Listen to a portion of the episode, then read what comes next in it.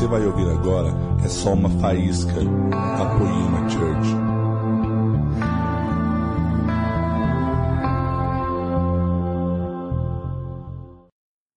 Você está feliz? Eu estou mais feliz que vocês. Pode ter certeza que eu estou feliz. Feliz demais, cara. Como eu amo essa igreja. Meu Deus do céu, cara. É muito legal o que Jesus está fazendo por aí. Muito. Principalmente no Brasil. Eu não fui na Europa ainda. O Mark já me convidou para estar tá lá.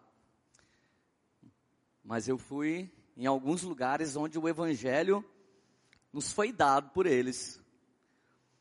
E cara, eu cheguei ontem eu fiquei algumas horas em Guarulhos. Eu fui para Curitiba. Chegou lá, eu fui parar numa conferência. Cultura do Céu já estava tocando, cara. 400 líderes já estava queimando na igreja de Gileade. Depois eu saí de lá, fui para a comunidade Alcance.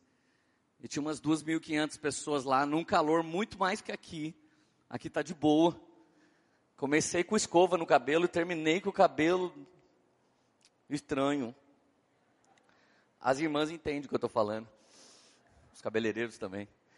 E, cara, o Brasil queima, velho. Os nossos políticos lá, lá, da Lava Jato ajudam o Brasil a queimar. Eles fazem a gente clamar pra caramba. A falta de segurança não é falta de polícia. Graças a Deus a polícia está aí. A falta de segurança faz a gente orar pra caramba.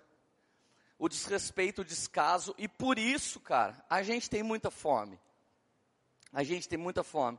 Então, de verdade, eu, eu digo para vocês com certeza absoluta. Antes eu ouvia falar, agora eu tenho certeza. Nós já somos uma colheita para as nações. O Senhor está usando o Brasil para incendiar outros lugares, outras nações, de tanto fogo, tanta paixão da parte de Deus que existe na nossa vida, amém? É nossa vez de fazer alguma coisa para o Senhor, amém? E quando você for servir um gringo, eu não quero que você se sinta abençoando eles. Eu não quero que você se sinta servindo a eles. Eu não quero que você sinta sabor de mel. Eu não quero que, eu quero que você saiba que você é colheita deles. O evangelho que nos tocou veio deles, a transferência de unção veio deles, o worship, as, as adorações que a gente faz hoje veio deles, tudo que existe do evangelho veio da América. A América recebeu o evangelho da Europa. Mas eu vou dizer uma coisa para você com certeza. Eu fui na Bolívia, vou, estar tá lá de novo. Deus está usando o Brasil para incendiar as nações. Aquilo que um dia foi paixão de samba, foi paixão de carnaval, hoje é paixão pelo Espírito Santo de Deus. E nós estamos tocando todos os continentes da terra, amém? Você está preparado? Enquanto eu falei isso, você queimava muito com o que eu dizia, eu só quero que você se prepare para Deus te enviar. Porque nós na Poema nunca vamos construir uma torre para tocar o céu. A gente sempre vai construir algo que vai se multiplicar.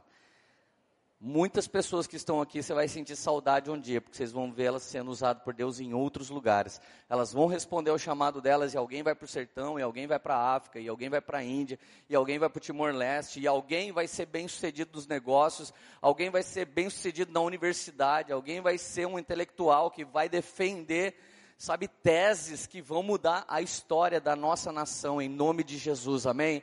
É tempo de uma mudança muito grande que Jesus está fazendo e vai começar na política. Nunca uma investigação durou o tempo que a Lava Jato tem durado. Levantam-se mentiras, levantam-se coisas, mas na verdade está sendo julgado e tem que ir em cana mesmo político ladrão, pastor ladrão tem que ser preso, tem que rodar todo mundo, porque Jesus não é senhor de coitadinhos, ele é senhor de justiça.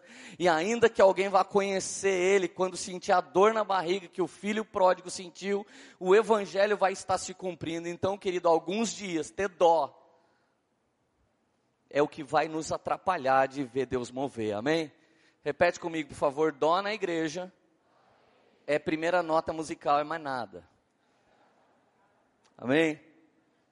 Amém? Tenha misericórdia, amém? Se vista da miséria do outro, tenha compaixão dele, ajude ele a sair daquele lugar, mas não tenha dó.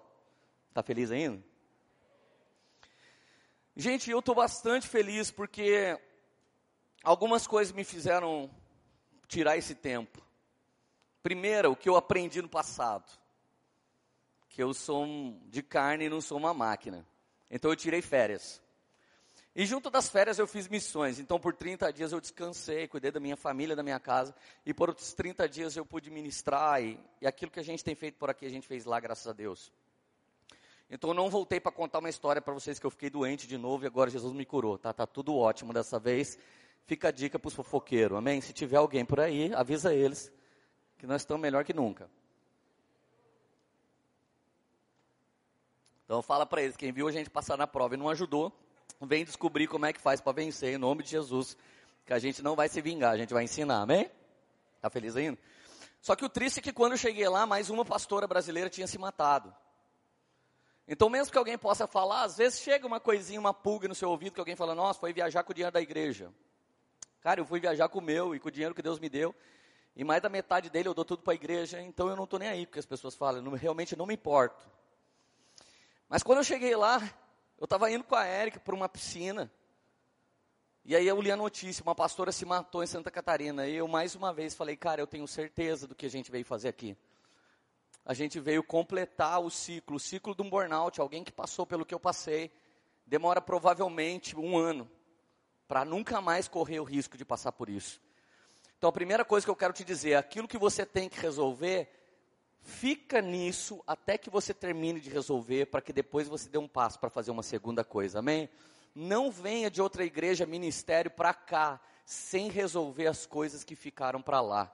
Dá fim em tudo isso, senta na mesa, fala a verdade, pede perdão, pede desculpa, faz qualquer coisa, mas entra aqui como alguém que está recomeçando realmente tudo no Senhor, debaixo de bênção de Deus, amém? Essa foi a primeira coisa que eu fui entender. A segunda coisa foi a pior. No final do ano passado, eu preguei numa igreja, e nos últimos dez anos isso nunca acontecia comigo. Eu preguei numa igreja no final do ano passado, que foi a primeira vez nos últimos dez anos que eu não tinha ideia do que estava acontecendo. Mais ou menos você que era religiosão quando entrou na poema pela primeira vez. Você sabe que, né, que eu estou falando. Você entrou aqui e você falou, meu Deus, isso não pode ser de Deus. Apagaram a luz, eu acho que alguém vai começar a pegar alguém agora aqui. Começou a aventar um monte de história daquelas que já falaram aí na cidade. Eu entrei numa igreja, irmão. Quando eu estava chegando na porta primeiro, eu olhei e falei, mano de Deus, devia se chamar Salomão Church. Me senti a rainha de Sabá, batendo o olho no pico, eu falei, meu Deus, se a estrutura é assim, se a roupa das pessoas é assim, se o comportamento delas é assim, eles realmente estão manifestando a excelência de Jesus. Era um retiro no meio do mato, onde o Judas perdeu a unha encravada porque a bota ele tinha perdido a 100 quilômetros antes. Era muito longe, cara. Me arrependi de ter aceito esse convite. Que eu desci do aeroporto e falei, atravessa a rua, tá na igreja. Nossa, me pegar de carro foi o resto da vida pro mato. Quando chega no mato, gente, tem uma estrutura lá, estilo um mini Rock in Rio. Cara, fizeram uma estrutura desse tamanho aqui, de lona, mas dessas alugadas tinha uns telão pendurado, parecia que eu estava na NBA, tinha quatro telão pendurado. Quando a galera chegava para o evento, estava estourando fogos na frente. Lá dentro tinha luz LED, quando alguém aceitava Jesus, todo mundo fazia uma festa, gritava, pulava na galera, abraçava, dava um livro, dava um presente, dava um abraço, e eu me sentindo aquele cara que está tentando dar uma de jovem e a galera fala: o tiozão chegou. Cara, era uma conferência de jovens. Eu, eu me senti o Dan Duque, 74 anos, chegando para pregar no Fire. Cara, eu gosto muito da desconstrução de Deus. E eu sou um cara muito animado para me refazer. Porque se você quer pregar sobre metanoia, você está perdido, irmão. Jesus vai pôr você na mesa para pedir perdão. Você vai, Jesus vai pôr você na mesa para receber pedido de perdão. Vocês têm uma ideia, dia 29 de dezembro, eu estava na loja mais socada do mundo a loja da Apple, parecia que estava dando celular lá, de tanta gente tinha lá. Tinha mais gente lá do que gente aqui na igreja. Eu entrei e falei, mano, eu vou entrar, talvez está dando um iPhone 10. Mas não estava, estava 1.200 dólares, 25 dólares. Eu entrei com as taxas. Eu entrei, na hora que eu estava entrando, chegou um cara em mim assim, você é o Leandro Barreto? Falei, sangue de Jesus, velho. Estou 6 mil quilômetros da minha casa. Falei, sim, eu odeio você. Você é o cara da nação brasileira que mais faz mal para mim. Falei, sério, velho? E eu pensei comigo, nem conheço ele. Ele falou, só que você faz bem para muita igreja, muito lugar, cara. Mas você faz mal para mim. Meu nome é fulano de tal. A hora que ele falou, eu falei, nossa, eu arrebento esse cara mesmo. Eu falo mal dele pra caramba. Que na verdade eu não falo do cara. O cara prega uma mensagem que ninguém no Brasil concorda teologicamente. Daí todo mundo, já que eu sou um cara bem polêmico, eu sento num lugar quieto, alguém, olha, tudo bem, cara, que benção, tem vista poema, ah, Brunão, Maurado, sei o quê, eu vi os caras lá, né, tá sendo muito legal, Fire Refine. Cara, deixa eu fazer uma pergunta, o que você acha da pregação daquele cara? Porque todo mundo da nação faz essa pergunta acerca de todo mundo. Daí eu falei, mano, para começar, eu não falo mal de você. Todo mundo fala de você. E todo mundo fala daquilo que você pensa diferente. Ele, eu não vou mudar. Eu falei, nem estou tentando fazer isso, velho. Mas, cara, você já falou de mim. Eu falei, mano, mas me perguntaram da sua pregação. Eu até assisti. E quando eu assisti, eu vi umas coisas e eu comentei elas. Ele, mano, mas eu vim aqui vomitar isso. E naquela hora eu senti o espírito do cara quebrantado e realmente querendo ter uma coisa de Deus comigo. Eu falei, mano, deixa eu te falar uma coisa. Nos últimos quatro anos eu estou diminuindo a polêmica. Nos últimos quatro anos eu estou diminuindo a confusão. O Luciano Subirá já me mandou calar a boca. O Mark Schubert já me mandou andar em paz. O meu pai manda eu ficar quieto. A Érica fala, não precisava ter feito isso. Irmão, eu sou um cara arrebentado, velho. Eu sou um cara que, onde tinha treta, há 10 anos atrás era eu que tinha causado. Há 5 anos atrás eu estava envolvido. E há 4 anos atrás eu decidi que isso não ia fazer mais parte da minha vida. Então, quando alguém pergunta de alguém para mim agora, eu falo, eu não sei, irmão, eu não conheço. Você conhece? Eu falei, mas você, eu quero fazer uma aliança. Ele falou, qual? Eu nunca mais vou falar de você. Eu vou lutar para Deus restaurar todas as coisas na sua vida e me dá o seu WhatsApp. Quando alguém vier falar mal de você, eu vou fazer um WhatsApp, vídeo na hora e, e os caras vão ter que falar na sua cara, porque eu estou trabalhando para restaurar a noiva do Cordeiro. Me dá um abraço. Chapamos dentro da Apple para a glória do Senhor Jesus. Steve Jobs ficou endemoniado nesse dia. Ah, não, ele já morreu. Então, gente, aos 47 minutos do segundo tempo de 2017, Deus estava até me dando uma oportunidade de resolver coisa que eu não sabia que eu tinha causado. Porque graças a Deus, as que eu causei, eu resolvi. Resolvi, irmão. De chegar assim, oi, tudo bem? Pastor fulano, líder da banda ciclano. Cara, já falei mal de você. Porque eu acho você meio raso, eu acho você meio bobeira. Queria te pedir perdão. Irmão, como eu fiz isso em 2017? E fiz isso por quê? Porque infelizmente, alguém que vive como a gente vive, na família espiritual que a gente pertence, Deus nos deu uma graça de ser profético. Quando ser profético, sabe o que você descobre antes das pessoas? Repete comigo, a vontade de Deus.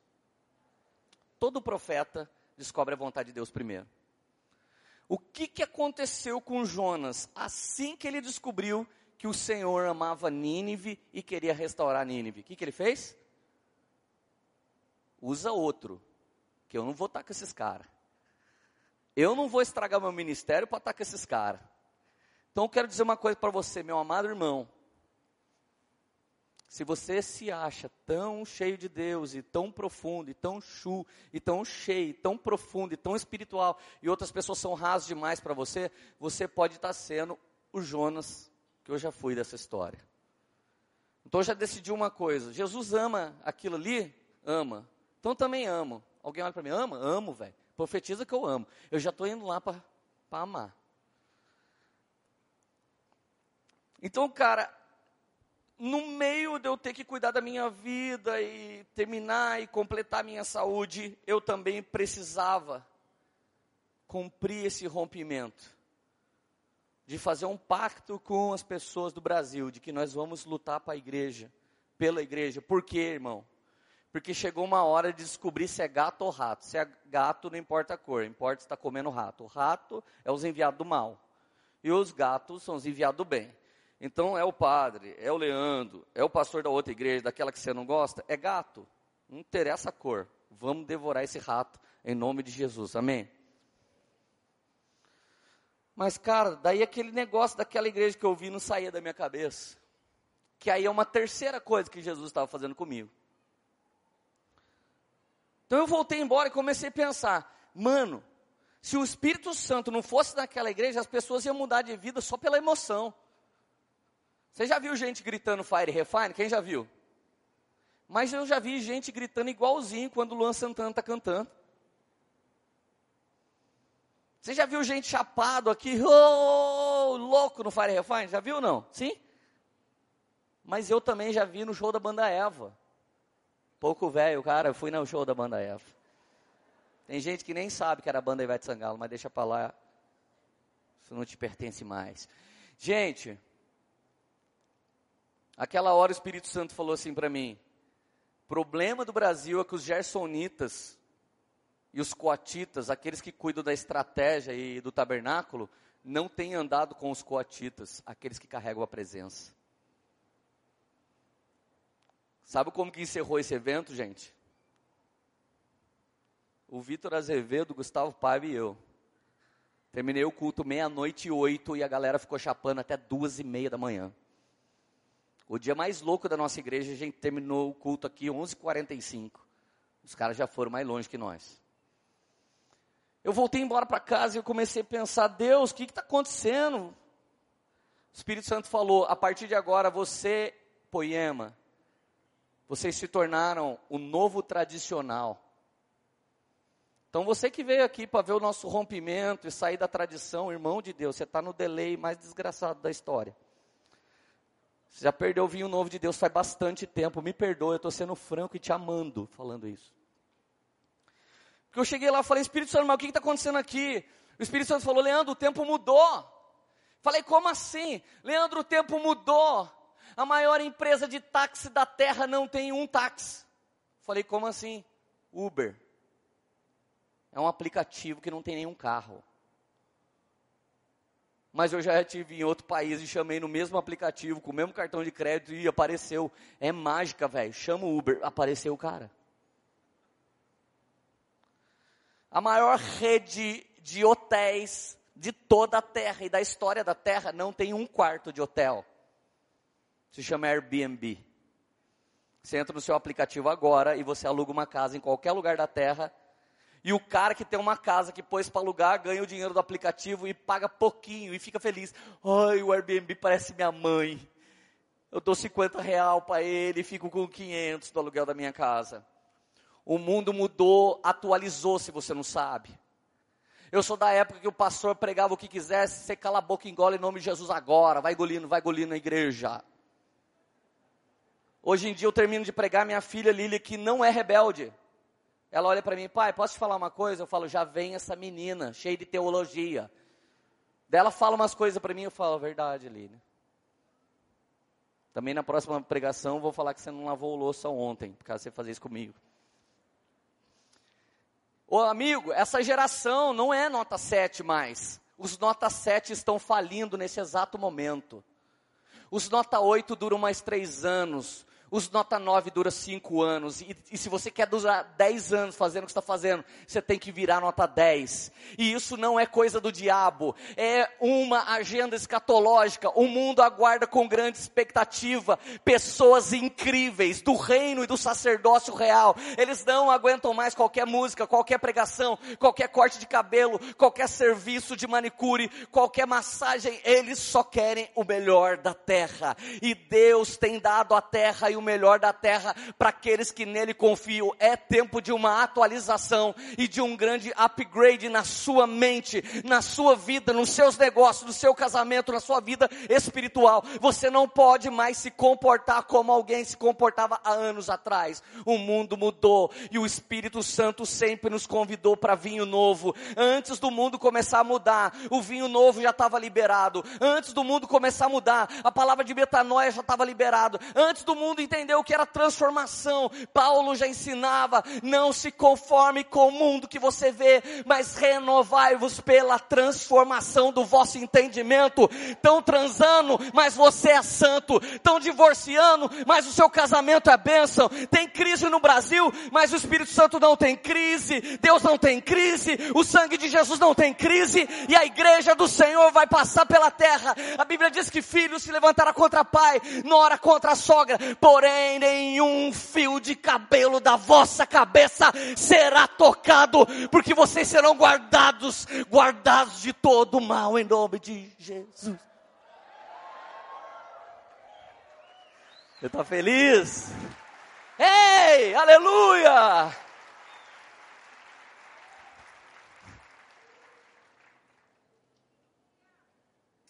Cara, eu já comi tartaruga. Quem já comeu tartaruga? Daí você fala, sangue de Jesus, você que é de uma ONG do Greenpeace, me deixa em paz. Eu estava fazendo missão lá dentro da Amazônia, Imperatriz, o portal da Amazônia. Apareceu um cara me deu tartaruga. Depois que eu comi, eu falei, comprou no Walmart? Ele falou, que isso? Eu cacei aqui, eu falei, sangue de Jesus, velho, cometemos um crime ecológico. Mas eu já tinha comido, irmão, já tinha engolido, não cuspia. Mano, você não tem noção. Sabe gosto do que que tem? Já falo para você. Eu já comi jacaré. Tem porção de jacaré aqui no aqui no crocodilo aqui em cima, Campo Jordão, você vai lá, tem porção de crocodilo, jacaré. Já comeu rã? Quem comeu rã? Ergue a mão. Aí sim, né, irmão? Ai, credo, você bebia pinga, filho. Sai fora. Deus não fez a pinga, fez a rã. Sai fora. Bebia goró. Gente, jacaré, tartaruga e rã tem o mesmo gosto. E que gosto que tem? Pergunta para mim. Um, dois, três e? Gosto de frango. Ô, gente, você imagina o dia que você falar para uma nação tem gosto de frango e a pessoa te perguntar: o que é frango? Então escuta só. Aleluia, glória a Deus, está amarrado, está repreendido. Daqui 10 anos, as pessoas não vão entender o que é isso. Quando você falou, Leandro, é minha paternidade, alguém vai falar, o que é pai? O Brasil não está um caos por causa da política. O Brasil está um caos porque não tem nenhuma base de Jesus no Brasil. Tomba o caminhão de pneu, todo mundo, até o crente, vai lá roubar pneu. Irmão, se eu ver um cara da nossa igreja roubando pneu, eu digo que o caminhão tombar, eu desço dou no cara. O Espírito Santo falou assim para mim, Lê. Falei, o quê? Vocês viraram o novo tradicional. Até quando vocês vão viver do chu? Nem só do chu viverá o homem mas de transformação de caráter, de crescimento nos negócios, de mudança na família, de perdão. Gente, esses dias a gente era uma igreja que todo mundo dava risada, agora a gente está situado num grande lugar da cidade, Deus está nos abençoando. Tem gente que passa na frente da balada e olha para cá, a fachada daqui é mais bonita que da associação. E eu piro quando acende aquele diamante fica. Os caras tomam um ácido, entra aqui e fala, mano, é rave. Aí Deus salva caras como Xandão e vai salvando essas pessoas aqui. Zé Barreto. Você está feliz ainda? Gente, eu vi aqueles meninos, não tiveram vergonha nenhuma de chamar o Guga, eu e o Vitor para encerrar. Eles podiam encerrar. Eles são muito bons no que eles fazem, mas sabe o que, eles reconheceram? Esses caras têm poder de Deus.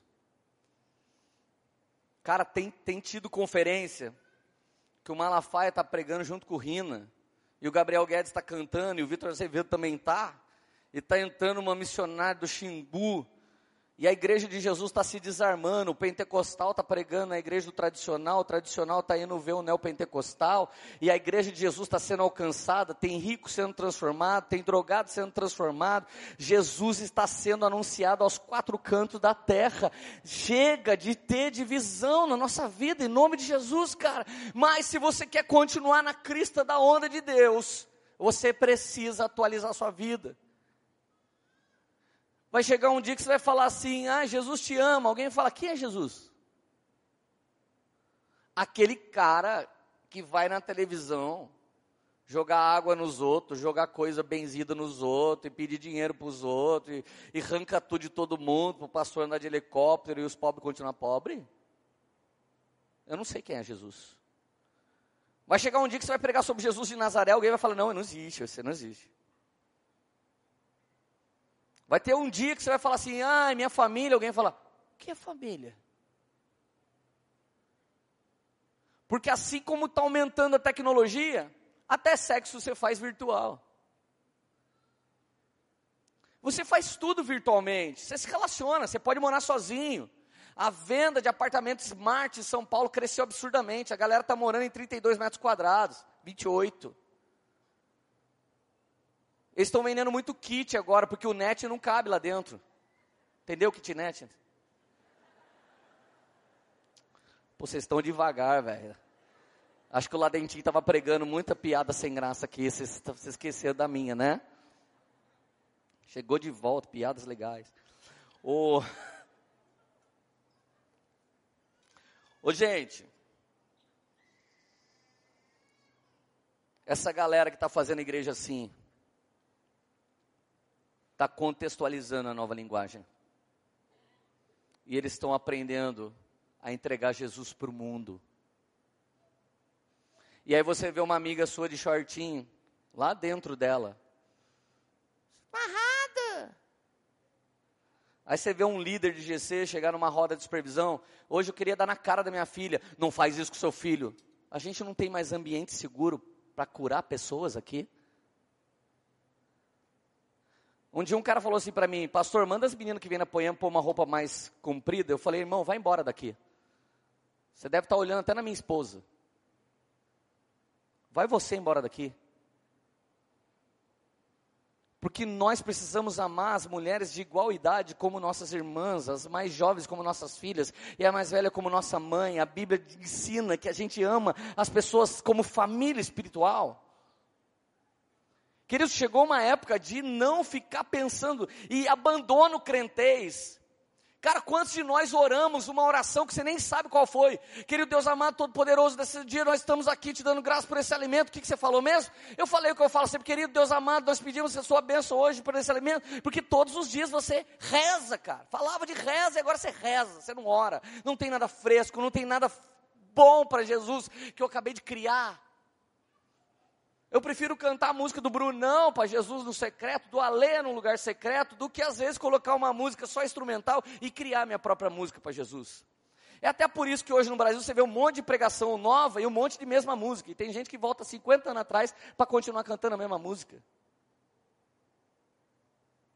Gente, eu duvido que o Espírito Santo não tenha um cântico novo. Eu duvido que alguém não tenha uma coisa fresca nessa noite, que Jesus jamais recebeu em toda a história dessa geração, porque a Bíblia diz que um dia ele andava no meio de uma multidão, mas de repente ele parou e falou: Quem me tocou? Ela vira e disse assim: Eu. Ele teve que parar tudo que ele estava fazendo, porque ele sentiu a presença de alguém. Eu te desafio a fazer Jesus sentir Sua presença, porque se sentir Sua presença, tudo o que é necessário para você viver vai vir até você. Ele vai falar suave no seu ouvido. O Senhor não grita, o Senhor sussurra. É necessário estar muito próximo do seu coração e da sua boca para ouvir a Sua vontade. Aleluia. Então Jesus me falou, Leandro, você não vai ficar em pecado se você mantiver a poema como ela viveu nos últimos dez anos. Falei que bom, Deus, menos mal. Mas você vai ficar atrasado. Gente, não tem mais essa resposta porque sim, porque é. Não tem mais essa resposta de dialeto crentez para mim e para você. Isso não funciona mais para gente. Nós não podemos ser tratados como radicais religiosos, não é isso que somos. Somos todos falhos, eu, eu posso te dizer com certeza, em 18 anos que eu tenho vivido no Evangelho de Cristo, eu não conheço ninguém que não falha. E eu não estou preocupado com a falha. Eu quero realmente estar com pessoas aperfeiçoáveis e pessoas que ainda realmente não prestam para nada. Eu estou lá por evangelismo ou por trabalho social. Você vai me ver em foto com várias pessoas. Ou eu estou evangelizando elas, ou eu estou orando por elas, ou eu estou levando comida para elas. Eu vou lá e você tem que estar tá lá. Eu não se misturo com os pecadores, pastor. Primeiro é não me misturo. E segundo que você não é o Kiko, a dona Florinda não te discipulou. Não se misture com essa gentalha.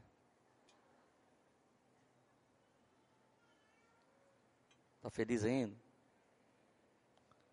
Aí eu sentei, cara, um dia e falei, Deus, me fala mais desse negócio. Olha o que o Espírito Santo me falou, gente, pega essa. Revelação para os chapados aí. Rofini Finéias, Eli, Uzá e Aiô, Jonas, Sansão, esses caras pecaram um pecado, que não é todo mundo que pode pecar. Falei, como assim? Leandro, já teve dia que você entrou no banheiro, eu te dei uma pregação, enquanto você tomou banho, saiu, eu te dei uma pregação, você escreveu um seminário. Eu te dei um espírito profético. Falei, e daí? E daí que pessoas como você pode parar de me buscar facilmente, porque eu falo na cabeça de homens como você toda hora. Eu falo com o Dan, eu falo com o Mark, eu falo com a Cultura do Céu. Eu, eu falo com esses caras. Eu falei, o que, que o senhor está me dizendo? Nos próximos dez anos eu vou tocar os Davis. Quando Davi vai trazer a arca de volta para Jerusalém, Uzá e Aiô, dois irmãos, estão vindo. Uzá morre porque pôs a mão na arca. E aquilo que seria uma festa, aquilo que seria o Fire Refine Jerusalém, a presença de Deus voltando para lá, se tornou luto. Por que, que se tornou luto? Porque Deus matou um cara. A primeira vez que eu li essa passagem, fiquei indignado. Falei, Deus, o cara segurou você para você não cair da arca. Você matou ele. Gente, Davi saiu e ele ficou buscando saber por que que algo deu errado, por que que algo deu errado. Então depois Davi vai atrás de Zadok. Zadok era da ordem dos coatitas, ou seja, o cara que pode carregar a presença. Deus não anda em carro, Deus não anda em canhão, Deus não anda em coisas feitas pelo homem, Deus anda no homem. E desde aquela época a presença de Deus tinha que ser carregada por um homem especial, um homem separado para Deus. Então, quando Zadok coloca e os seus homens colocam a arca no ombro, eles começam a dar passos e eles fizeram fizeram debaixo de um protocolo espiritual. Deus matou alguém que brincou com a presença dele. Sansão morreu porque brincou com a presença de Deus. E Jonas, ele sofreu porque brincou com a presença de Deus. Rofini Finés foi morto porque brincou com a presença de Deus. Eli morreu porque brincou com a presença de Deus. Mas Davi não era um coatita, não era obrigado a saber, não era da categoria espiritual dele. Sabe aquele dia que você se tornou alguém que ouve a Deus e seu pastor parou de ouvir? Você já passou por isso. Um dia você vai na igreja de um grande apóstolo e ele ouve menos Jesus do que você. É quando você tem mais fome do que ele. É quando ele perdeu a presença de Deus e passou a manipular. Tem gente hoje que canta música que fez efeito de poder de Deus há 10 anos atrás. E ele canta para ver se cai naquele óleo. Tem gente que reprega a pregação de um cara ungido e reprega para ver se cai naquele óleo. Eu não tenho esboço, eu não tenho nada, mas o que Deus me queimou por 60 dias, eu estou falando para você nessa noite noite, o que me transformou nos últimos 60 dias, eu estou falando para você essa noite, eu experimentei um vinho novo de Deus, eu experimentei uma oportunidade de começar coisas novas para Jesus, depois de 18 anos de ministério, eu me sinto garoto de novo, como se eu não tivesse feito nada de bom, e eu estou com frio na barriga, e com medo do que Deus quer fazer nos próximos dias, porque Ele está chamando alguém que não vai se apegar ao que construiu, alguém que como Noé, construiu uma arca, e o dia que Deus abriu a porta, Ele não pôs uma placa Arca Church. Agora vocês congregam aqui porque foi isso que salvou a terra. Deus abriu a porta, Noé saiu andando e a primeira coisa que ele fez é onde tem vinho de Deus para eu chapar. Eu quero a presença de Deus, eu não quero saber de ser um cara famoso. Ele saiu da arca e ele não usou aquilo como um medalhão evangélico, como um triunfo. Cara, deixa eu te dizer uma coisa, nem a poema é um triunfo para mim. O meu triunfo é Jesus. E se um dia ele me pedisse para sumir e começar uma coisa que não tem nem esse nome, eu não ia ter medo de fazer isso, porque o que foi feito foi feito para a glória de Jesus. E se ele precisa de uma coisa nova, vai ser feito para a glória de Jesus. Eu quero te dizer, pare de se agarrar às suas conquistas, pare de se agarrar ao seu nome, à sua fama ou a qualquer coisa que você teve. O Deus do impossível pode se surpreender mais uma vez nessa altura do campeonato, em nome de Jesus. Ei, aleluia. Ei, cara. Falei, Jesus, o que você está dizendo para mim que vai acontecer? Ele falou, avisa seus amigos. Quais? A galera do Chu. Os caras que eu visito sem me buscar, eu dei um dom profético. Avisa todos os seus amigos. Que nos próximos dez anos eu vou mudar de lado. Escuta o que eu estou falando. Nos próximos dez anos, a galera que nadou até de costa para encontrar Jesus e nunca foi profético e viviam no raso, vai carregar mais a presença de Deus do que caras que receberam um dom profético, mas têm brincado com as coisas do Senhor. Nos próximos dez anos, Deus vai entregar o Brasil para homens de estratégia. Vai entregar o Brasil para gente que você riu e falou, coitado, o que, que ele está querendo ser? Ele está sendo. Enquanto nós tínhamos tempo de julgar, coitado, que eles são, eles estavam buscando Jesus para descobrir a vontade do coração. Davi chegou e olhou para os caras falando: Mano, vocês morreram, porque vocês tinham que saber que não é num animal e numa carroça que carrega Deus, é sobre vocês mesmos. Como é que vocês fizeram isso comigo? Eu gastei dinheiro, eu gastei uma fortuna, eu gastei exército, eu batalhei, eu combati o inimigo, e vocês que são os homens de Deus, vocês que são os líderes, vocês que são os pastores, que só tinham que saber como anda na presença de Deus Deus, vocês não sabiam. Eu quero que vocês, Poema, me responsabilize por aquilo que nós não estamos ouvindo de Deus e não estamos falando para vocês. É meu trabalho meu trabalho é subir a montanha e descobrir de Jesus qual é a perfeita, boa e agradável vontade dele e chegar aqui e derramar sobre você que não quer ser simplesmente um crente bonitinho de domingo à noite, mas alguém que vai transformar a sociedade pelo poder do nome que é sobre todo nome, pelo poder do Espírito Santo de Deus. Então, se você tem essa fome dentro de você, deixa com a gente que a gente vai subir a montanha para descobrir o estatuto e a vontade de Deus em nome de Jesus. Em nome de Jesus. Aleluia.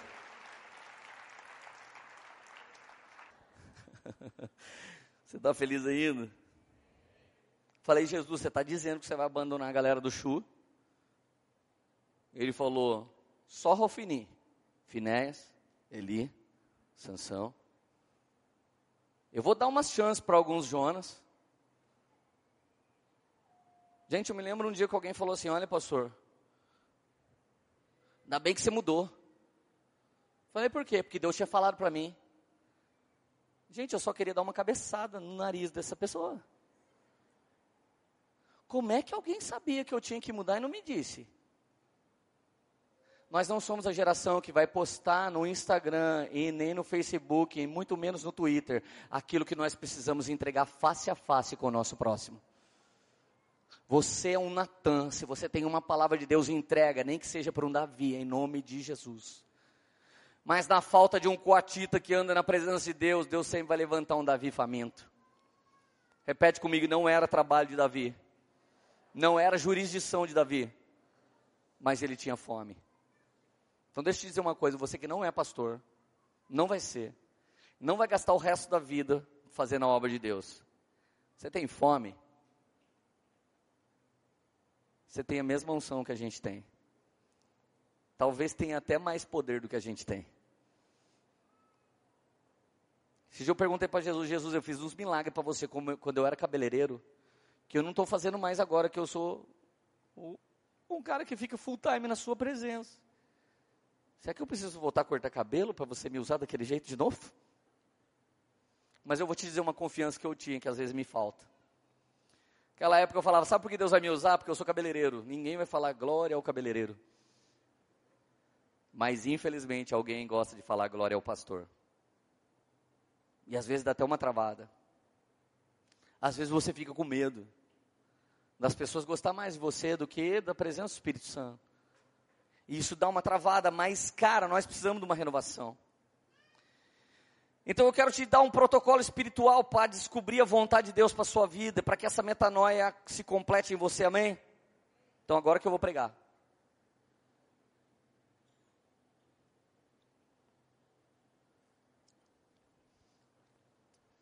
Relacionamento com Deus existem níveis. E eles precisam ser desenvolvidos. Então se você já me ouviu pregar sobre intimidade, eu vou pregar de novo sobre intimidade. Pode crer? Acho que eu só faço isso. Primeiro nível de relacionamento que nós temos com Jesus, esse é o primeiro full. É o, o nível da multidão. A Bíblia diz em Mateus 13 que a multidão ela ia até Jesus. E Jesus via a necessidade da multidão e fazia o quê? Dava para ela o que ela precisava. Jesus curava leproso, Jesus abria o olho de cego, Jesus abria o ouvido do surdo, fazia o coxo andar e ainda dava comida, multiplicava pães para quem tinha fome. Você sabe que o Ricardo Massai nos ensinou aqui na escola Bapai, que primeiro Jesus multiplica o pão e se afasta da multidão.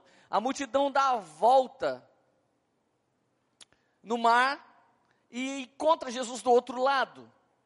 E do outro lado, Jesus começa a falar de um pão mais poderoso do que o pão que eles comeram. Eles comeram um pão da terra e Jesus começa a falar de si mesmo: Eu sou o pão vivo que desce do céu. Então agora não é Jesus que deixa a multidão, é a multidão que deixa ele. O que, que eu estou querendo te dizer? Que muitos de nós gostam de ir na igreja, ver o sobrenatural de Deus, mas a maior parte de nós não quer viver o sobrenatural de Deus. Nós queremos ver quem que tem uma revelação boa de novo no próximo culto da Poema. Quem que tem uma canção que vai me fazer sentir a presença de Jesus no próximo culto da poema? Mas nós não estamos preocupados em fazer isso da nossa casa com Jesus. Isso, se você é assim, você é a multidão. E nós não te desprezamos, nem deixamos de te amar.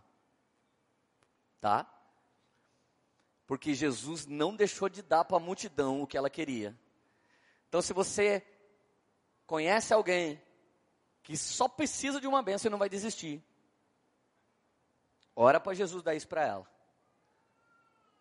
Porque eles são a multidão. E estão se aproximando da pessoa certa. Não estão se afiliando a algum partido para ver se vai conseguir alguma boquinha em algum contrato amanhã. Não estão tentando nada, eles estão fazendo, sabe o que? Pedindo para Jesus. Está pedindo marido para Jesus? Receba. Está pedindo cura para Jesus? Receba. Está pedindo milagre para Jesus? Receba. Está pedindo para voltar a ver? Receba. Está pedindo para voltar aonde você caiu? Receba. Eu estou com uma luta na justiça? Receba em nome de Jesus. Receba tudo que você crê no nome de Jesus. Porque do jeito que a sua fé pensa, é desse jeito que Jesus vai te dar. Em nome de Jesus, receba os pães que Ele tem para multiplicar essa noite aqui. Amém? Agora repete comigo, mas isso não é um nível tão profundo. Repete mais forte, existe mais. Então a Bíblia diz que Jesus levanta os 70. Gente, que lindo o dia que ele levanta os 70. Lucas 10, verso 1. Depois disso, o Senhor designou outros 70. Mandou dois a dois adiante dele para todas as cidades e lugares, por onde eles pudessem ir. E Jesus, no verso 17, a Bíblia diz: os 70 voltaram. Repete comigo: os 70 voltaram. Gente, eles curaram os enfermos, eles fizeram um monte de coisa para Jesus. Gente, como é bom ser usado por Deus, você não tem noção. Hoje eu cheguei na igreja, eu fui pregar na igreja do povo, estou tendo um retiro em Campos Jordão. Uma garotinha de uns seis anos trouxe uma de cinco. Falou para mim assim: ela é sua fã. Dá um abraço dela. Eu dei um abraço nela, eu falei: Deus, a gente é um micróbio adâmico e tem até fã. O Senhor é muito misericordioso. Como o reino dos céus é das criancinhas, ela deve estar discernindo que eu sou de Deus. Obrigado, Jesus. Eu gosto mais quando uma criança chega do que quando puxa saco chega. Aleluia. Cara, eu fiquei feliz. Você é usado por Deus, você fica feliz, você é instrumento. Você tem que ter prazer em ser usado por Deus. Esse é um nível muito bom, é acima da multidão, amém? Outro nível. Next level. Outro nível. Aí a multidão chega, Jesus, a Bíblia diz, possuídos de alegria, eles voltaram. Gente, já viu alguém possuído de alegria? Vamos lá, alguém. Você já viu alguém? O Danduque. Tem dia que ele chega aqui, possuído de alegria. Nem o Coringa, com toda a sua glória, conseguia rir no filme do Batman, que nem o Dan. E o pior do Coringa dava medo, o Dan dá uma paz, é muito louco. Aí eles falam assim para Jesus, gente. Até os demônios se submetem a nós. Repete comigo. Ó. Sentiu? Quem lembra do primeiro demônio da sua vida que você expulsou? Erga a mão. Nossa, gente. Vocês não estão expulsando nada de demônio. Mas o seu próprio demônio você já expulsou, amém? Erga a sua mão. Você que já expulsou o seu próprio demônio. Oh, aleluia. Que bom, né, amor? Então está liberto? Se alguém começar a fazer espumar agora, é a sua chance de expulsar o demônio dele. Se virar a mão assim, começar a fazer assim, ele chegou. Gente, eles voltaram felizes. Jesus, gente expulsou o demônio. Gente, eu lembro o dia que eu expulsei o meu primeiro demônio. Lembra, mãe? Cheguei na minha casa. Gente, eu me converti numa igreja, todo mundo era crente de berço. Quando eu, três semanas da minha conversão, cheguei para os caras e falei, mano, vamos visitar os enfermos, libertar os cativos, sarar os oprimidos. Os caras, não, a gente não faz aqui. Falei, não, o que, que a gente faz aqui? Canta na mocidade. Falei, em qual cidade? Na mocidade. Eu não entendi essa linguagem. Eu era ímpio, velho. Falei, não, mano, Jesus mandou, falou que a gente tem poder no nome de Jesus, vamos curar os enfermos. Daí uma menina mais louca que eu ainda. Eu conheço um enfermo. Daí os outros caras falaram, ih, mano. Eu, eu tive uma unção na vida que era formação de quadrilha. E foi assim, com essa unção. Era, na verdade, era para abrir igreja, é uma unção apostólica. Quando você está endemoniado, você vai lá e causa um alvoroço. Mas quando está cheio do Espírito Santo, você causa outro alvoroço, amém? É assim. Você lembra daquele endemoniado, gadareno? Por que, que Jesus não levou ele junto, quando ele pediu? Porque Jesus deixou ele lá. E o tamanho do principado que morava nele foi o tamanho do apostolado, porque a Bíblia diz que Deus mudou aquela região toda. E por quem será? Porque o cara mais endemoniado da cidade mudou. Então, se você conhece alguém que é muito das trevas, fique tranquilo, ele vai ser poderosamente usado por Deus em nome de Jesus, amém?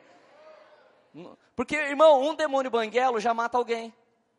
Por que, que tem gente que é tão endemoniado que nem a Érica era? Estou falando outra, não essa. Outra pessoa. Gente, essa palavra, quando Deus me deu, eu disse para minha esposa: Sabe por que a gente foi tão endemoniado? Por que, que a gente brigou tanto? Ela falou: Por quê? Porque a gente vai mudar o mundo, amor. Eu descobri na Bethel, cara, isso. Eu estava num culto na Bethel, em outubro, e o Espírito Santo falou para mim que o Gadareno virou apóstolo. Azar dos teólogos. O Espírito Santo falou para mim. Eu liguei para a Érica e falei, Érica de Deus, por isso que Deus está usando a gente. Que mais endemoniado com nós eu não conheci. Pode perguntar para minha mãe, para todo mundo. Gente, é muito bom. Eu estava lá pregando, daqui a pouco uma senhora tortinha assim, ó, uns 80 anos de idade, o demônio curou ela. Ela virou assim para mim, encarou eu, falou com a voz do Darth Vader: Vem aqui, Luke Skywalker. Meteu um chute, cara, passou por cima da minha cabeça, irmão. Meu, deu uma penteada no meu cabelo assim. E eu falei assim na cara, eu não acredito nisso. Estilo você que não acredita em demônios, o Espírito Santo, está nem acreditando na minha pregação. Eu falei a mesma coisa que você, eu não acredito nisso. Irmão, quando eu olho para trás, aqueles que acreditavam tinham desaparecido dali. Eu não fiquei porque eu sou corajoso, eu fiquei porque eu não acredito. Falei, para com isso, velha. Cara, a crentalhada vazou, irmão, todo mundo foi embora.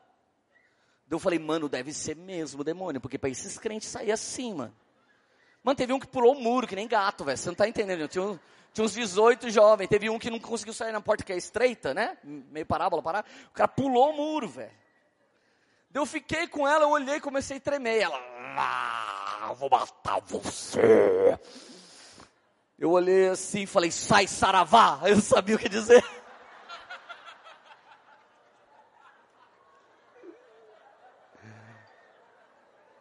Gente, perdão alguém que curte um banda, tipo, eu não tô zoando.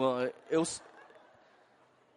até hoje, até aquele dia, toda vez que eu vi um, um guia terrível parecendo, era Saravá, era lá que eu ia.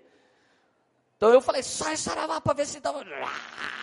Eu, eu liguei do celular rapidinho, pastor, faz alguma coisa. Apontei para ela assim, de repente eu escuto tu, tu, tu. Falei, não! Falei, sai, vai embora! Aqui!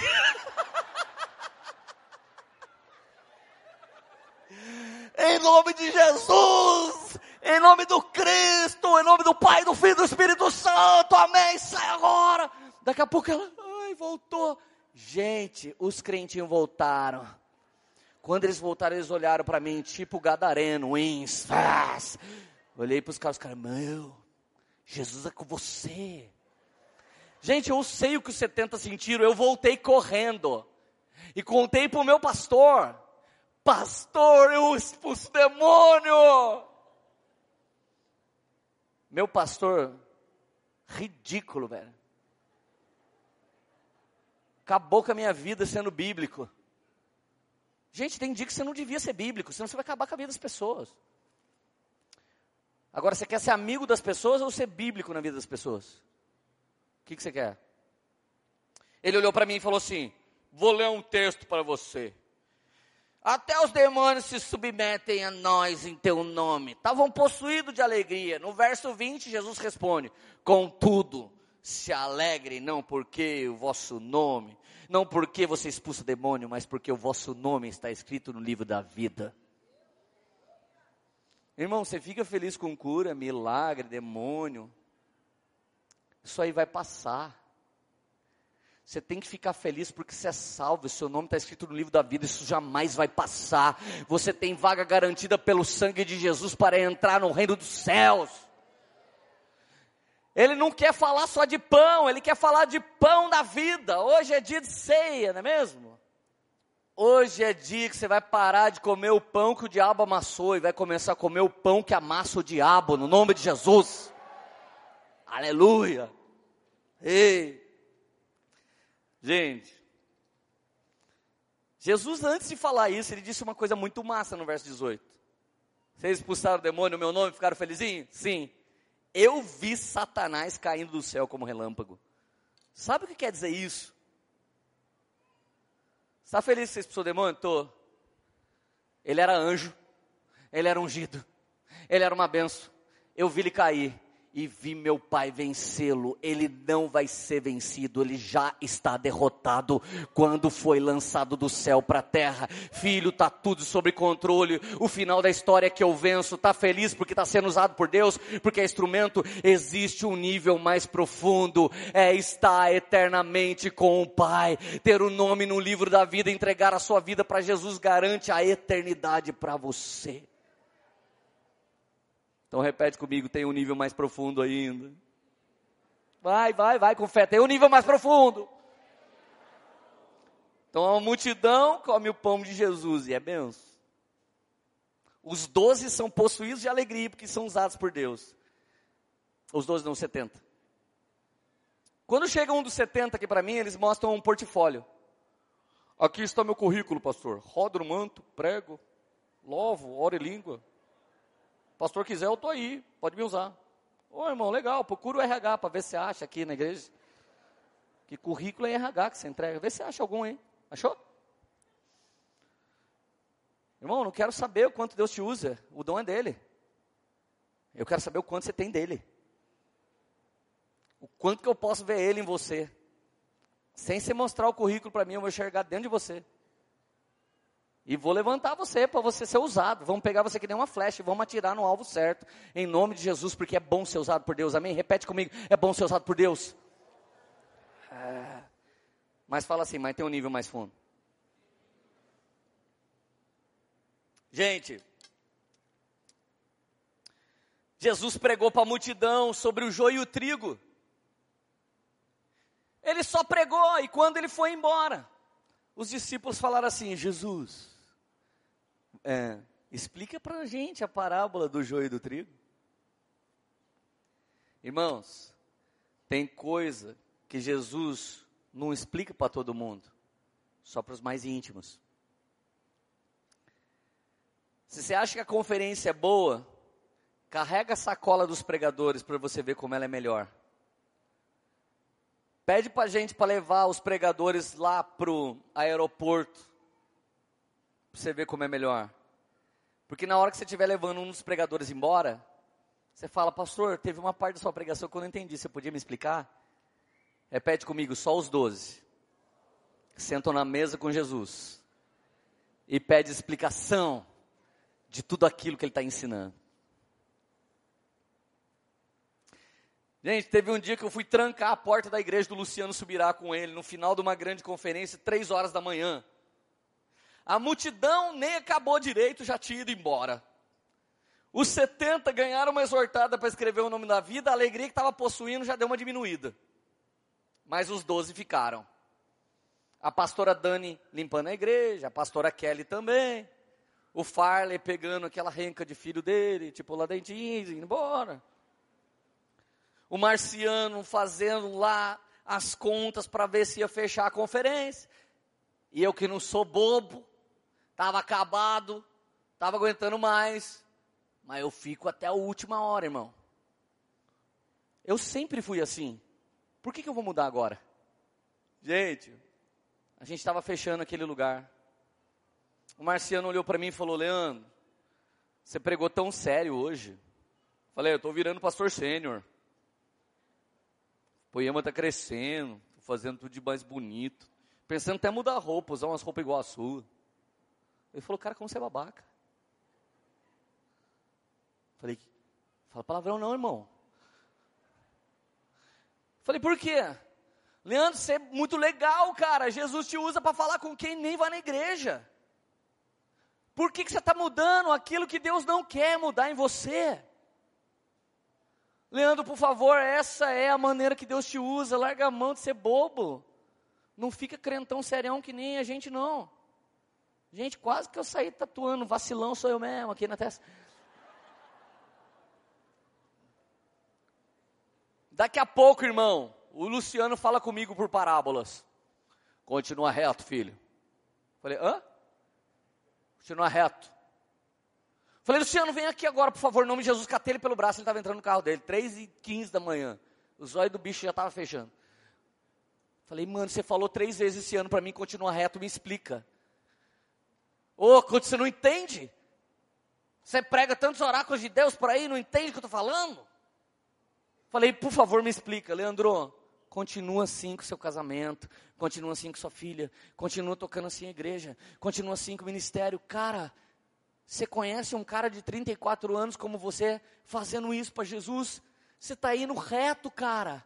Você está no caminho, na verdade, na vida. Continua, filho. Eu estou muito feliz com isso. Falei, mano, obrigado. Me dá um abraço. Ele pulou para dentro do carro. Ah, vai embora. Sentimentalismo zero, tio Lu. Pregou, beleza, tchau. Eu só recebi isso porque eu sentei na mesa, carreguei a sacola. Pastor nunca me chamou para fazer nada. Quando eu vou chamar, você já foi embora? O em do amém final tem que pegar o celular na Avenida do Povo. Puxa vida, irmão. Faz uma com nós aí. Vamos trabalhar para Jesus com a gente. Estamos precisando de bastante gente para cuidar das crianças, discipular as crianças, para cuidar da, dos influas. Nós estamos precisando de tanta gente para ajudar no estacionamento. Nós estamos precisando de tanta gente para ajudar em tantas coisas. Eis que vos digo eu agora e não o Senhor. Se manca, velho. Vamos trabalhar para Jesus. Amém? Mas repete comigo. Os doze para mim não é suficiente.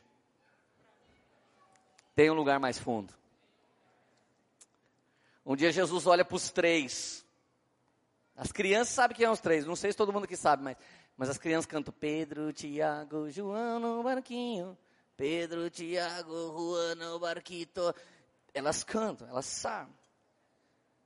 Enquanto os nove dá uma cansada, porque o nível de intimidade já tá bom para eles, os três ficam com Jesus. Jesus fala: Vou subir um monte para orar. Alguém tá afim? Porque é depois das três que rola essas coisas. Aí Pedro já falou: vou, leva a sogra para ser curada. Se tiver que ir na água, eu pulo. Se tiver que lavar o pé, eu lavo até a cabeça. Eu tô com você e não abro.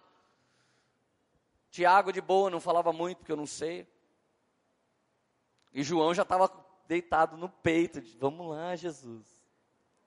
Eu já sou mesmo um apóstolo que você ama. Não sei se os irmãos querem ir, mas eu, eu vou. Jesus sobe o monte da transfiguração e transfigura, irmão. Muda de cor Moisés e Elias aparecem um de cada lado. Os caras olham e falam, mano, vamos construir uma casa e morar aqui. Talvez você já se sentiu assim, você está no Fire Refine, aquela glória, os caras caíram por aqui, você fala, não quero que acabe, eu vou morar aqui o resto da vida, que não quer deixar, Leandro, traz Danduco para morar em Taubaté, tá todo mundo, vamos ficar todo mundo aqui, construir uma casa, vamos abrir o Village Poema, vamos abrir o Condomínio Poema, vamos comemorar todo mundo junto. Gente, é lógico que é bom quando o poder de Deus está fritando, irmão. Você não quer ir embora, você quer ficar com Jesus. É, eu quero mais. Você não sabe nem o que você diz. Repete comigo: quando eu estou cheio de Deus, quando eu estou cheio de alegria, eu não sei nem o que eu prometo. Tipo que a Érica falou: não vai cumprir o que prometeu. Gente, eu estava lá numa cidade bonita na América, o marciano aparece. Vamos comer no restaurante? Vamos. Um pastor convidando você para comer? Oh, que legal! É um restaurante novo caribenho. Gente, a hora que eu entrei, parecia que eu mudei para o Caribe. Tudo de palha, ventiladorzinho legal. Os caras com cara de Hawaii, assim, Caribe, tipo, trazendo comida. Eu entrei em outra atmosfera, assim, super legal. Pedi até o prato errado, porque eu não explico muito inglês. E eu pedi uma coisa que eu não gostava de comer. Aí o marciano olha para mim e fala: Cara, você pode pregar sábado lá na nossa igreja? Irmão, eu ali com a minha esposa, minha família, meus amigos, todo mundo feliz, a gente falando de Jesus, coisa boa, tomando sparkling water, água com gás, e comendo uma coisa gostosa. Aí ele você pode pregar na nossa igreja? Eu nem lembrei que eu ia viajar a noite inteira, não ia conseguir dormir, aquelas crianças infernais iam ficar chacoalhando meu banco, como fazem sempre, não ia me deixar dormir, e eu ia chegar a ficar acordado, depois eu ia ter que viajar, pregar duas vezes lá, e eu disse sim naquele momento, claro, Marciano, vai ser uma honra. Repete comigo toda vez que a gente está num ambiente muito bom e maravilhoso. Prometemos coisas que depois não vamos querer cumprir. Gente, cheguei em Curitiba assim, cara, que droga. Por que, que eu falei sim, velho? Não dormi, irmão. Acabado. Mas eu falei uma palavra com um homem de Deus. Pedro, Tiago João olharam Jesus transfigurado. A gente quer morar com vocês, a gente quer ser um com vocês, a gente quer ir até o fim. E, gente, esses caras, esses três, teve as piores mortes que os apóstolos podiam ter tido. Eles viram Jesus transfigurado.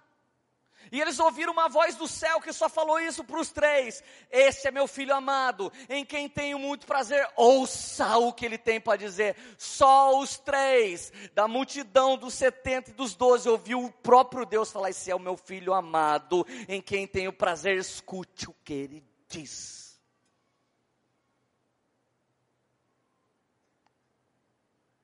O dia que Deus me usou para ressuscitar uma pessoa, só tinha cinco no carro, só três viram.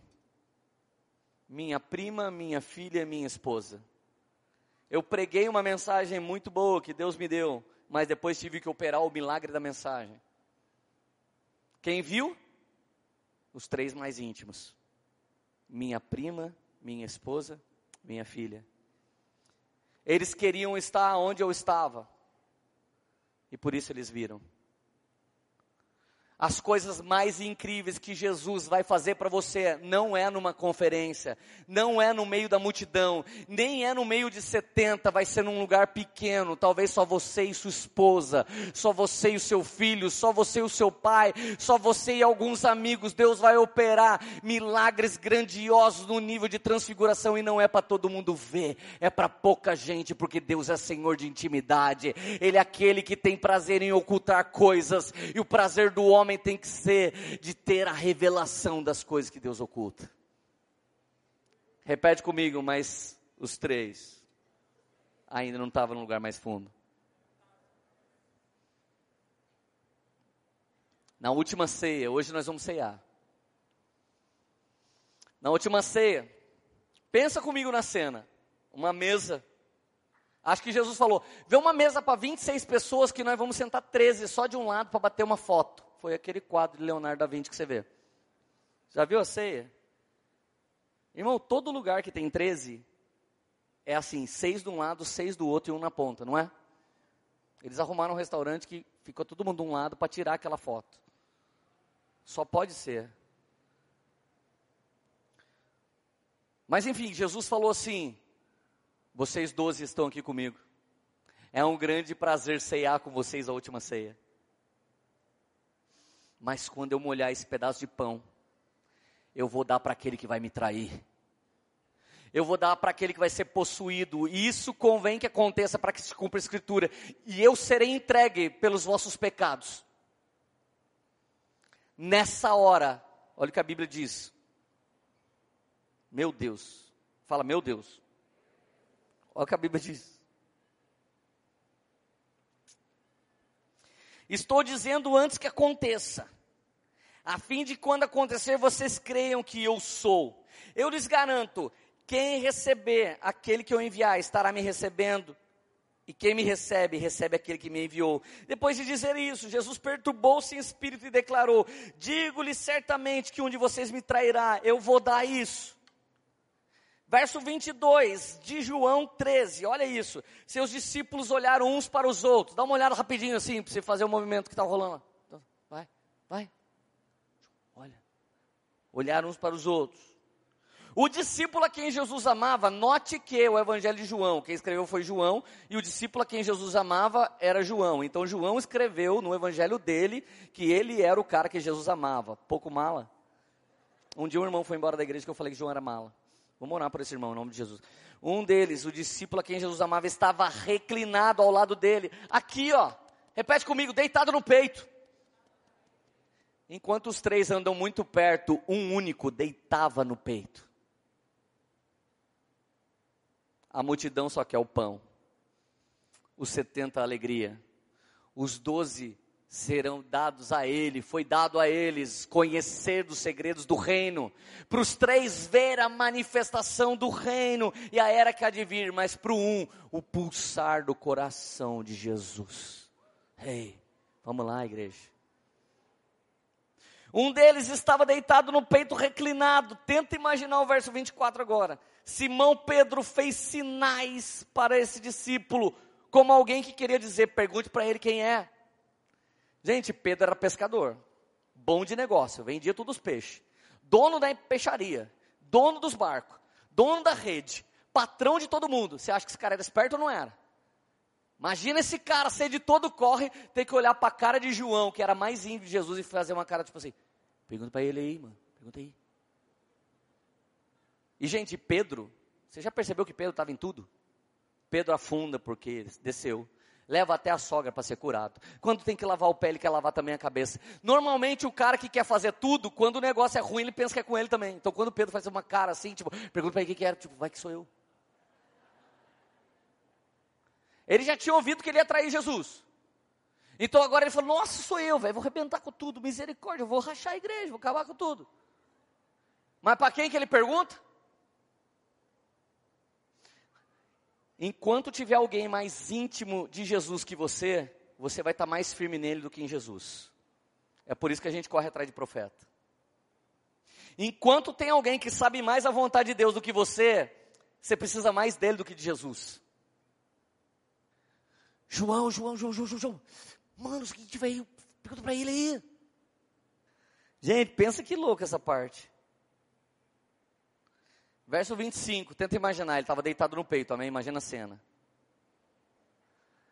A Bíblia diz que ele virou a cabeça e perguntou para Jesus: Senhor, quem é? Gente, eu tenho vários filhos espirituais, mas tenho alguns que me revelam João. O Henrique é um deles. Tem outros caras que me revelam Jesus. Tem uns irmãos que abraçam a gente, dá beijo assim.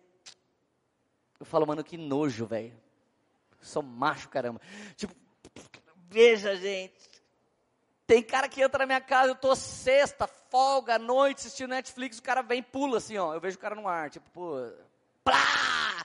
Leu, te amo, velho. Cara, a Bíblia não diz nenhuma vez que Jesus convidou João para esse lugar de honra. João tinha fome de mais, mais e mais. Ele não respeitava, ele dava um jeito de estar tá mais perto. E quer que eu te diga mais, igreja? Esse não é o lugar mais profundo, ainda não é, porque deitar no colo de Jesus não é a mesma coisa que se tornar o corpo de Jesus, porque quem deita no peito de Jesus ouve o coração de Jesus, pode ter revelações do coração de Jesus, mas quando a gente se tornar a noiva, a esposa casada com ele, nós seremos o corpo e o próprio coração de Jesus vai estar dentro de nós. E se queremos um dia ser a noiva de Jesus e caminhar para onde o cabeça vai, para onde a nuvem vai, para onde a chama de fogo vai, desde agora nós temos que subir de nível. Se você até hoje chegou aqui e não queria nada, eu te convido para ser pelo menos da multidão. Vem para cá que Jesus tem bênção para te dar. Não tenha medo que ele vai multiplicar o que for necessário para matar a sua fome. Se você estava aqui até hoje na Poema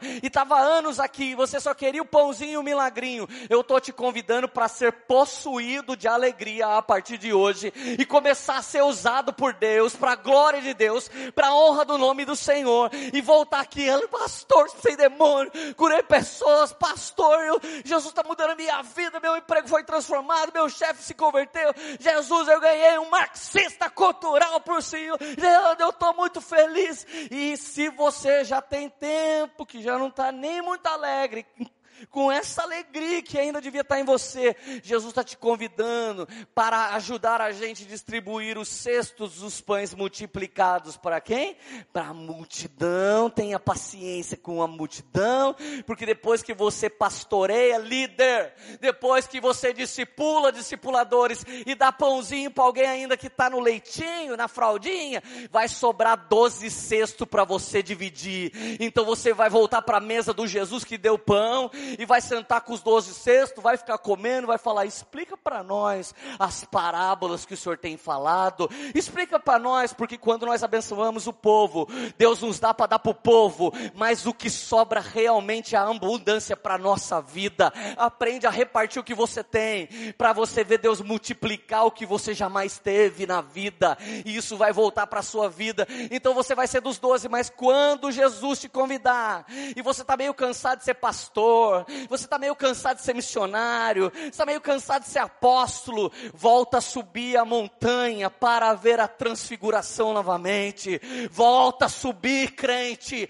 a montanha de Deus, volta para o quartinho, não perguntar qual é o próximo nome bonito de dar uma igreja legal, não uma próxima estratégia para fazer uma igreja da hora, mas volta a buscar os oráculos de Deus, para Ele te dizer quais, quais são os planos que Ele tem, porque eu tenho planos maiores para vocês, planos de abençoar, planos de prosperar. Os meus planos são maiores que os planos de vocês, e você vai de novo se tornar um líder que depois de ter um óleo velho vai ser renovado ao cheiro das águas. Você vai ser renovado e você vai aparecer para o seu povo. Eles vão olhar e falar: não é meu líder, não é meu pastor. Onde é que esse cara andou? Eu andei na montanha da transfiguração e eu mesmo vi Jesus. Eu eu vi a igreja que vai ser arrebatada, eu vi Elias e eu vi Moisés, a igreja que veio antes da gente e construiu algo para Deus, mas ainda assim, cara, não é tudo. Você pode sair daqui hoje correndo,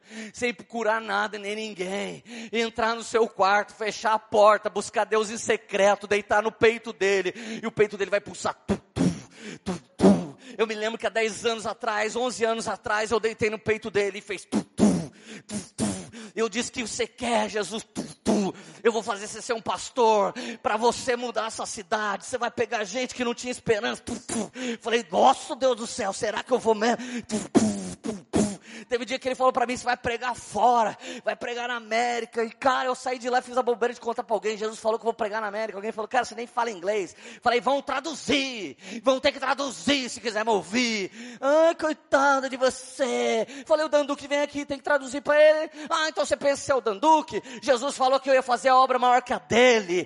Quem é um homem diante daquele que vive, vê e reina e que é Senhor de todas as coisas? E ele disse para mim e para você: vai fazer fazer uma obra maior. Então você tem que descobrir na intimidade que obra é essa e vai fazer para a gente glorificar Jesus, para a gente aplaudir isso para a glória de Deus. Cara, deixa eu te falar uma coisa. Ele me disse várias coisas. Eu estava em Chicago há um mês atrás. Escuta essa história, vou encerrar aqui. Cheguei em Chicago, alguém falou: Esse é o pastor que nos trouxe. Eu falei: Mano, você é louco.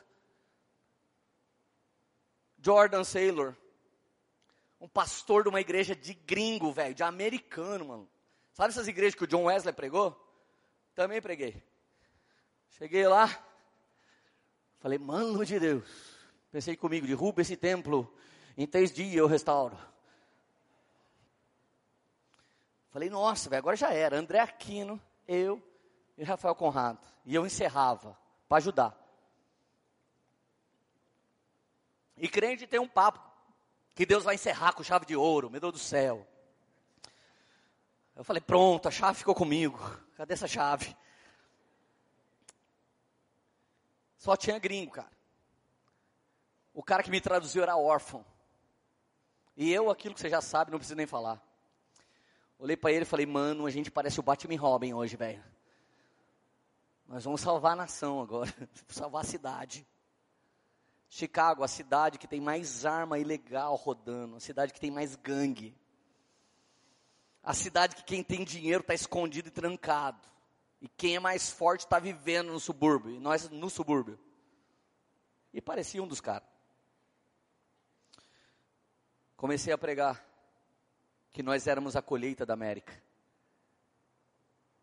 Quando eu terminei de pregar, aquele cara me traduzindo, eu lembrando que um dia alguém disse que não ia acontecer aquilo.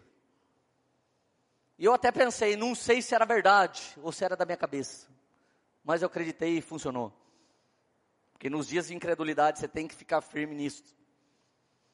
Quando eu terminei de pregar, eu fui muito embaixo deles. Eu fui ball down, sabe?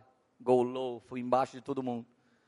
Falei, será que alguém aqui gostaria de receber uma transferência de unção e o Espírito Santo mandando eu fazer o que o Dan fazia no Brasil. Será que alguém aqui, muito legal, que achou esse pastor legalzinho, quer dar uma moral para o nosso ministério nos Estados Unidos? Queria receber um pouco dessa unção.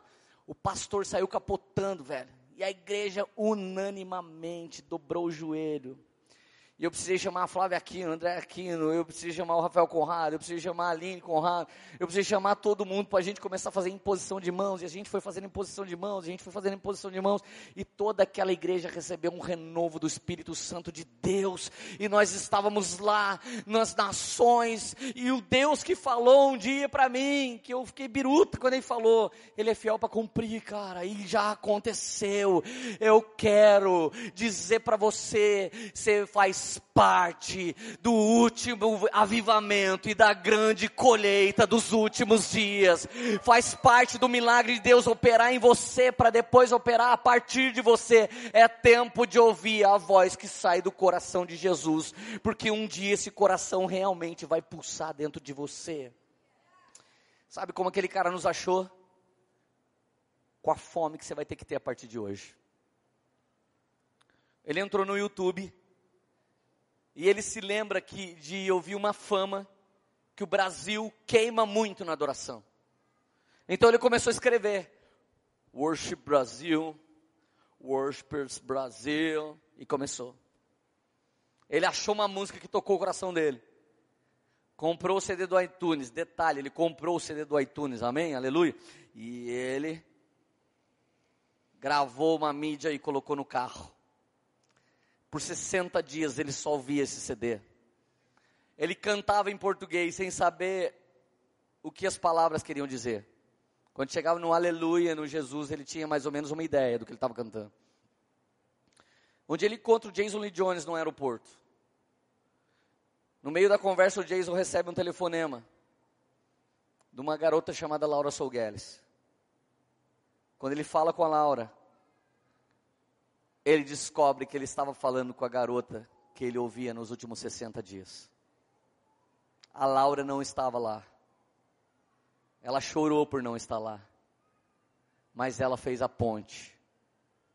Uma canção do Brasil, atravessou o Caribe, foi lá para Chicago e queimou alguém que por herança americano é mais adorador do que a gente. E o Espírito de Deus nos levou. Nesse exato momento, a Lagoinha de Orlando tem quatro meses, 1.200 membros. E Deus está dando lugar para tudo. Até eu preguei lá. E nós estamos tacando fogo naquele lugar e a galera está queimando. Brasileiros que foram para a América só para ter dólar e ser rico, estão indo para a igreja queimar. Teve gente curada saindo correndo, dando a volta pela igreja inteira. Teve pessoas transformadas, teve gente restaurada. Deus está dando o Brasil de presente para as nações. E talvez você estava aqui hoje sem nem ser da multidão ainda. Meu amigo, o que, que você está fazendo? Você que fala inglês, você está muito mais preparado que eu para ir lá. E se eu fui sem falar, você vai com um sotaque perfeito.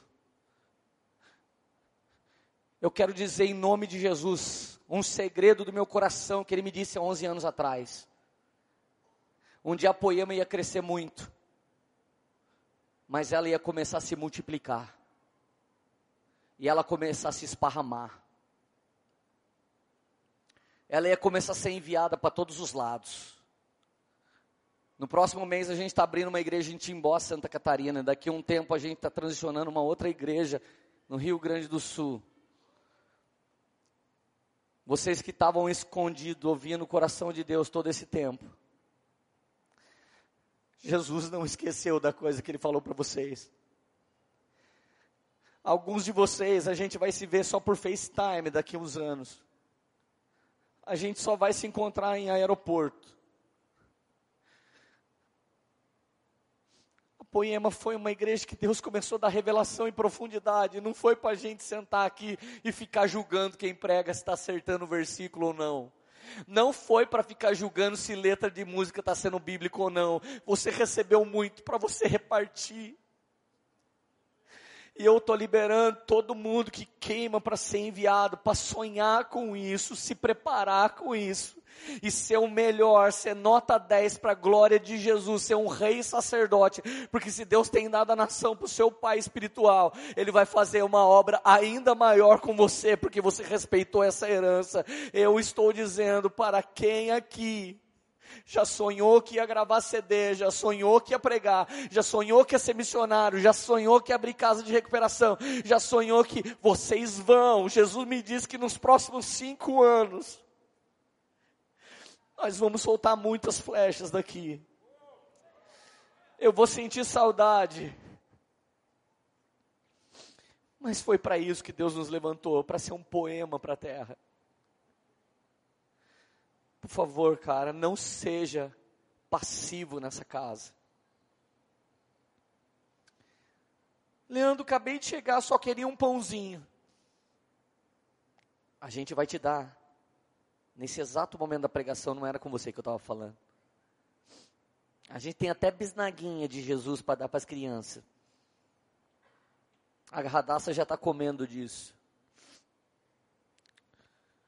Mas eu tenho ouvido de Jesus o quanto ele deu uma graça para essa casa. E o quanto nós precisamos servir a nação brasileira e as nações. Jesus está te chamando hoje para o nível mais íntimo no coração dele. Fecha os teus olhos, querido. Jesus está te chamando para o nível mais íntimo. Mais íntimo. Jesus está te chamando para o nível mais íntimo.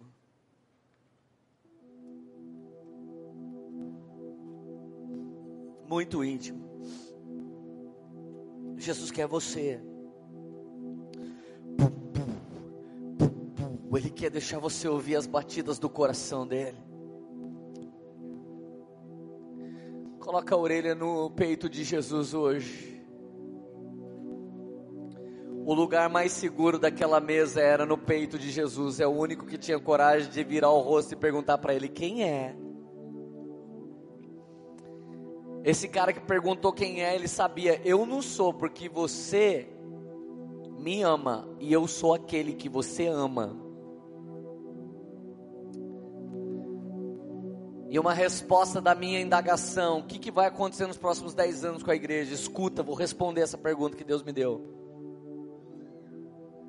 Eu vou usar aqueles que sabem quem são. Eu vou usar aqueles que sabem quem são.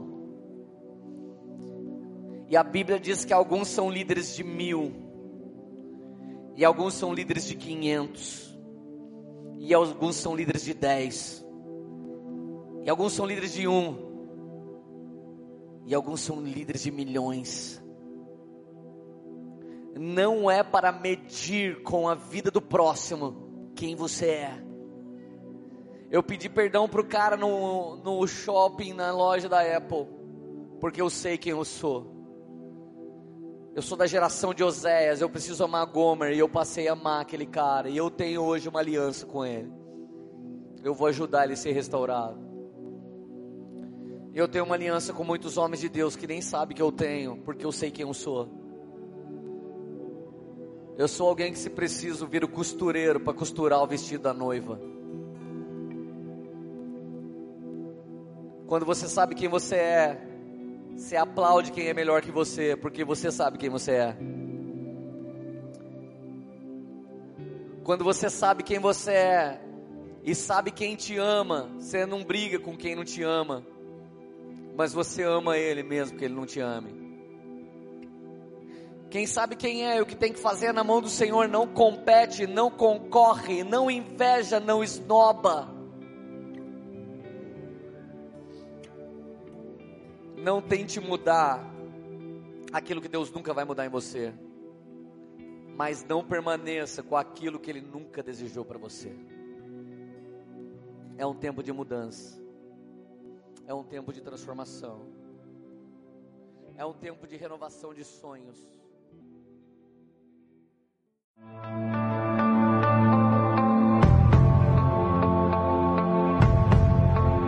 Você acabou de ouvir uma mensagem da Poema Church. Para mais informações, acesse o nosso site poema.com.br